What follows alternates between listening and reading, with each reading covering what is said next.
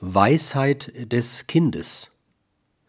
Mit einer experimentellen Versuchsanordnung wurde einmal herausgefunden, wer eigentlich weiser ist, ein Fünfjähriger oder sein dreißigjähriger Vater. Die Aufgabe musste natürlich einem Fünfjährigen schon verständlich sein.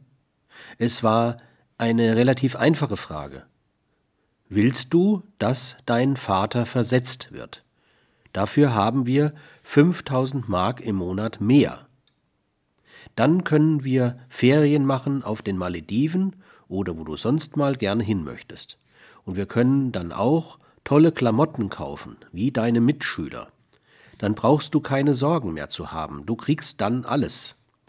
Aber dein Vater kann dann nur noch samstags und sonntags zu Hause sein.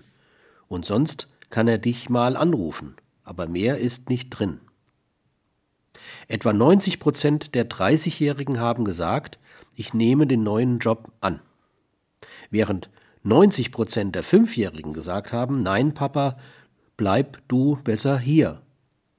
Ich möchte nicht auf die Malediven, ich möchte, dass du jeden Abend bei mir bist.